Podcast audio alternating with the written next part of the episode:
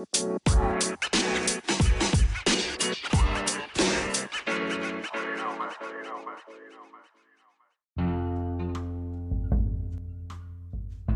こからはゲストの方が持っているインフォバンに関するプチニュースを聞きたいのですが、皆さんは何かプチニュースをお持ちですか？えー、あこれは読み上げ読んでいいですかね。はい。はい。じゃあ、えっと、ちょっと本当に入社して2週間ちょっとなんで、そんなないんですけど、中原さん、IBX の前に、中あ原さんね。はい。に、ちょっと昼行った時に聞いた話で、高校時、中原さん、九州の高校の男子校に行ってたんですけど、その高校時代、冬の早朝に上半身裸で寒風摩擦をするっていう風習が プチ。ププチですね。プチ、プチですね。いやこれはプチですね。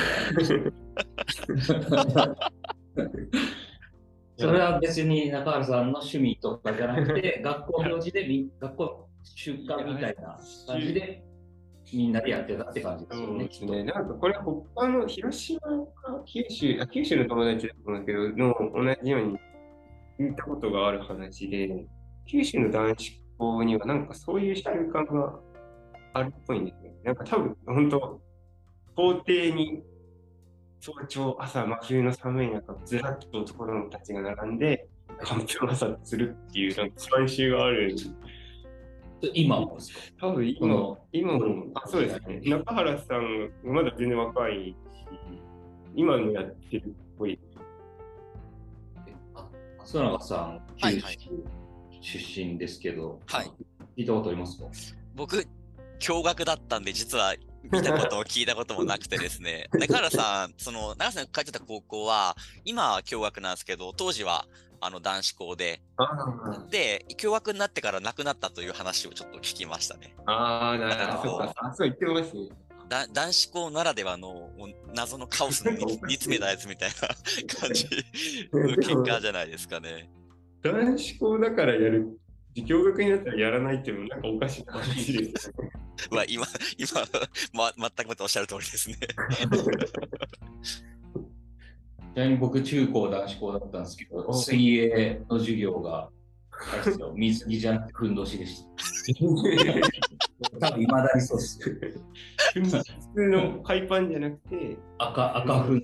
え多分検索したら出てくるんです何のためにやるなんかあの海だと、なんかサメに襲われにくいみたいな、まああ、あ、寒中水泳のためにそれをして、かつセーフティーとしてあ、、そそれ本当に意味あるのか一応なんかそういう伝統でした。そうなんですね。いや、やっぱ男子校って結構おかしいですよね。大学行った時に、やっぱ男子校のやつの高校の話聞くのがかなり面白い。共学って基本あんま面白いことないんですけど、そうですか。男子校ってなんか変な風習多いイメージ、まあ女子校もですけど、多いイメージありますね。ちなみに、木下さんって、はい。その学生時代ははい部活かなんかはやってたんです部か、活は実はラグビー部に入って全然見た目からしたら全然そうも見なんか野球ずっとやってたんですけど、高校はラグビー部入ってええー、えじゃあ、結構、バリバリもう走り込んだりとか？あうんそう、バリバリ走り込んでいったりはしてなくはなかったんですけど、多分基本、日本で一番文化系の体育会部活って感じの部活でしたよ。あ、その、え木下さんの ラグビー部かラグビー部が、そうです、そうです。なんか、稲中卓球みたいな中卓球部みたいな感じの、ゆるい、ゆるい、目標もなくだらけてやってる感じの部活でしたね。どういうメンバー、な何人ぐらいいるんですか？もともと、まあ、もちろんそれらなんで弱いんですけど、もともと2年と3年合わせて4人くらいしかいなかった中で、僕の代だけ、なんか一気に13人とか入ってたんですよ、ー、13う人。で、まあ当然ラグビーって、まあ九州の人とか違うかもしれないけど、基本みんな未経験なので、なのに全員レギュラーっていう。ベンチ2人とかだけで他全員レギュラーっていう感じ弱そう。であの僕、結構一貫校だったんですけど、高校からあの中学入っってて続けてもいいんですけど、高校から始められる部活ってなると逆に少なくて、だから、はい運動部、みんな大体運動部出身ではあったけど、だけど高校までうんこのままあと3年やんのもなって、でも帰宅部になるのもなみたいな、こううん。中途半端なやつらが、うん。友達をが友達を呼んで13人ぐらいになったんで、結構みんなマインドセットが、そのなんか、あんま気合入ってない感じなんですずっとラグビーやってたって人はいなかったずっとラグビーやってたのは先輩、あ、そうですね。元々高校から始まる部活なんで、中学の時、中高一貫なんですけど、中学はラグビー部ないんですよ。で、一応小学校の時経験ありますっていうのが2年の先輩1人だけでした。あとは全員、あの、高校のその部活が初めてメンバーです。だから、部活の出身も結構バラバラなんですよ。サッカー部とか、テニス部とか、ハンドボールとか陸上部とかの、なんか、あと3年やり続けるガッツないけど、帰宅部も青春としてどうなのかなっていうやつらが集まった文化系の雰囲気のある大大部活でしたね。あんまり、あんまりラグビー、ラグビーでそういうイメージないですけどね。一番やっちゃいけないんですけど、たまたまそのレギュレーション的にそこしか空いてなかったっていう、そういう人が集まれる場所が。っていう、そういう感じですね。だから誰もラグビーやりたくて入ってないですよ、基本。あなんか一部、もちろんやってた人以外は。うん。でもやっぱやりたくなくても公式戦とかはあるじゃないですか。はい。黙ってても試合はやってくるじゃないですか。もちろん。その時はどうだったんですか？いや、だから、えっと、いあの本当に昔歴史を振り返れば結構強かった時期もあるらしいんですけど、僕が入部した頃は、あの、先輩だけの時って5人とかしかいなかったんで、ラグビーって15人制なんで、最高、最低でも15人必要なんですけど、うんそこで、えっと、他校と弱小連合会みたいなの作らなきゃいけなくなるわけです。いや、よくあるんですけど、ラグビーだとはいはいはい。人数足りないとこ同士。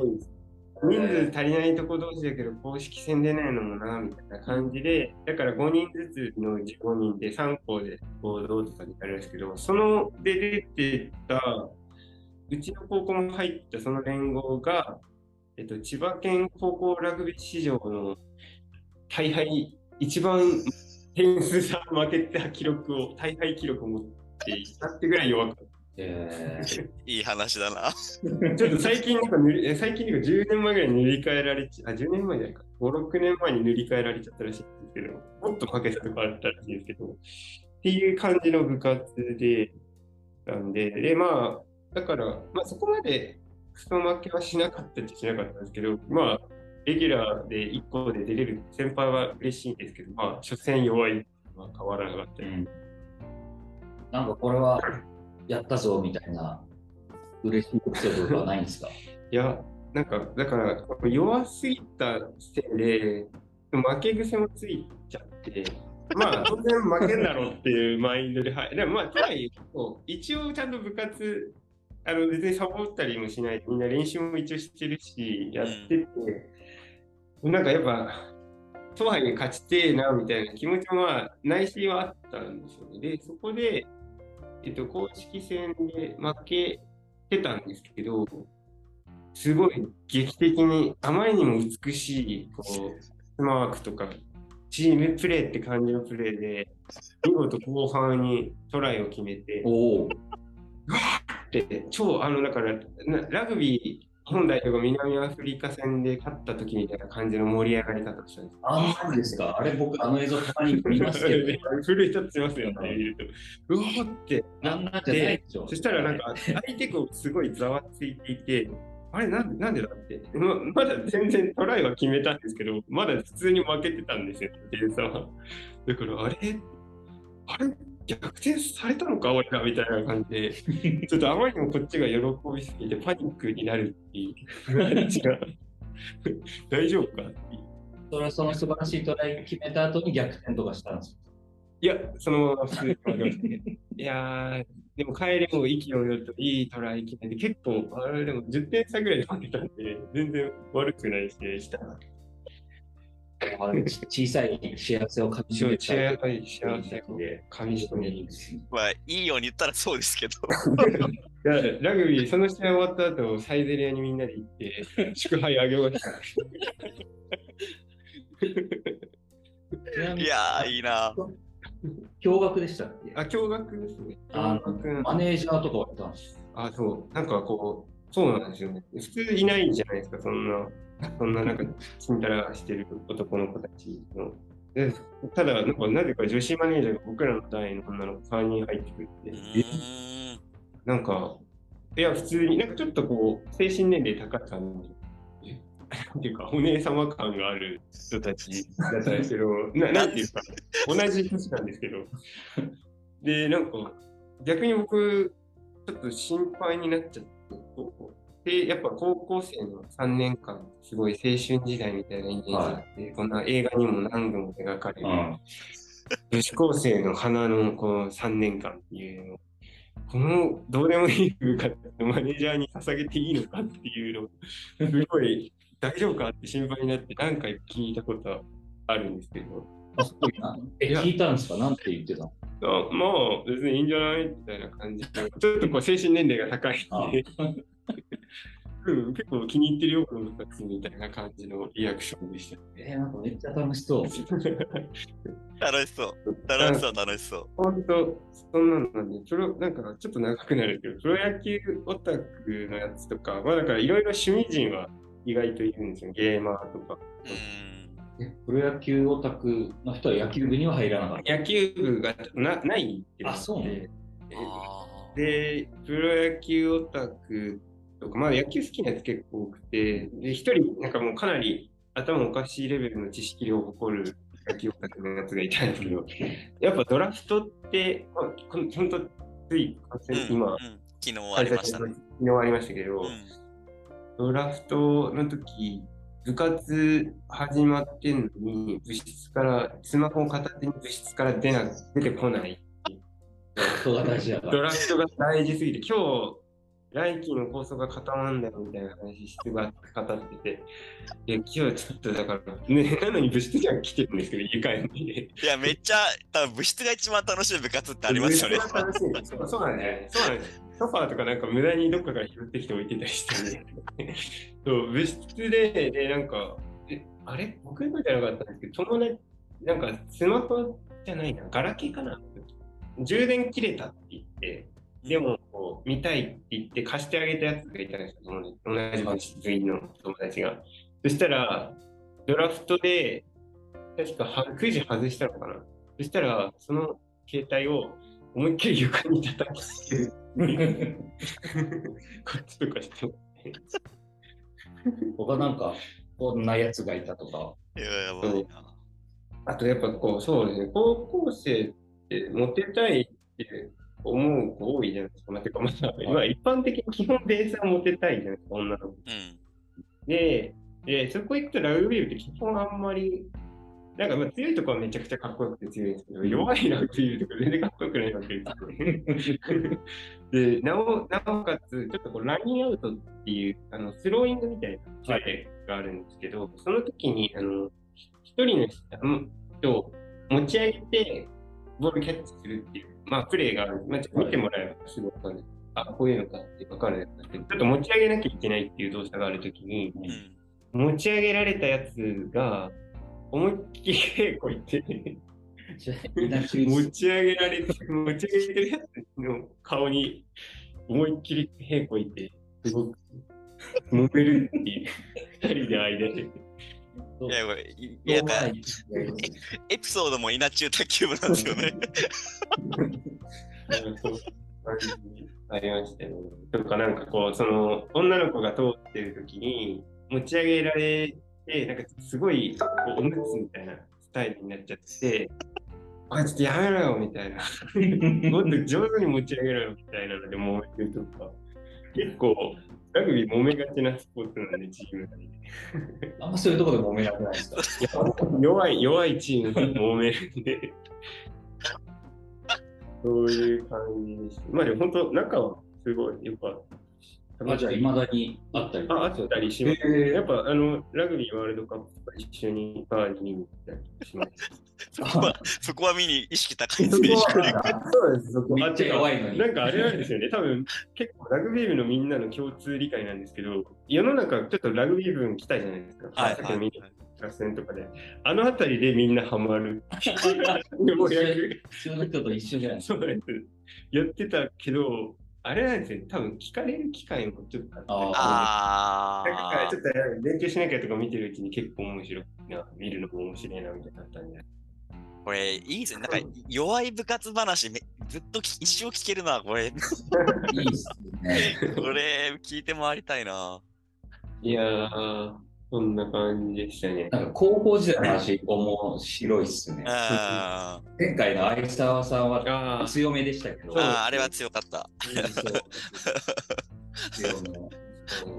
いや、なんかでも、そん、え、ちなみに、ど、どこの、どういう活動僕ですか？はい僕ここ陸上部。ああ、あ、そうなんですか。はい。陸でも意外なんだよ。意外、えでもなんかこう、あんまりチーム感とか、部活としてどういう感じなのかってあんまわかんない。なんか個人競技で、ね。あまあそうですけど、一人では辛いんで、多分みんなで練習するんじゃないですか。なるほど。確かに、ティーンスポーツは結構、なんか、ドラマ、ドラマとかネタは出やすいかも。うん。はい。はいすいません。どうでもいい話を。ことで、本当になん何でしたっけ何でしたっけ、えっと木下さんからのジニュースの書き込みは、中原さんが高校時代、えー冬の早朝に上半身裸で寒風摩擦をしていたとはいいう件です。いいいい話。ありがとうございました。ありがとうございました。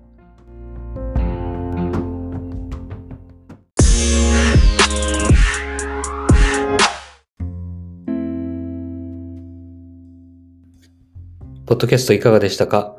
次回の更新は11月23日を予定していたのですが、23日が勤労感謝の日ですので、24日になるかもしれません。よろしくお願いいたします。それでは、最後にこの曲を聴いてお別れです。グーフィー丸山でフリートーク。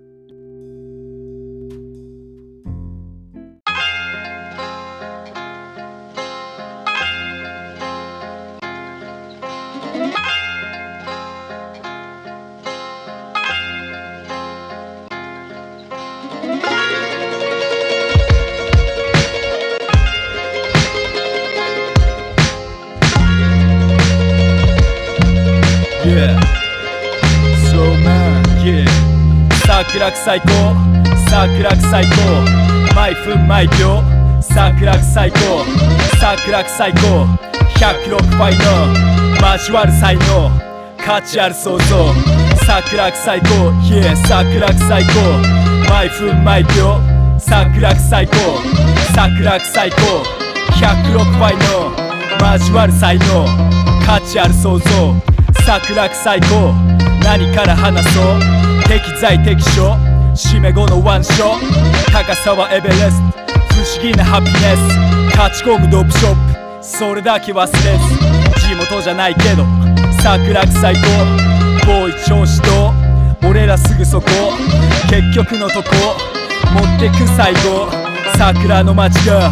教えてくれた。なあデータラメやめろ。格好をつけろ。疲れ果てて眠るまでにひたすら笑おう。全てをくれた。大久保良家歩き回り測りに来たドープの直径。死ぬときゃ一緒。イかれた現状。素直な感情。何これ最高。まあ来たら GO に従え。106ティント。グーフィーな from スノーフィー YBU の。桜最高。桜最高。毎分毎秒。桜最高桜最高106ファイの。交わる才能。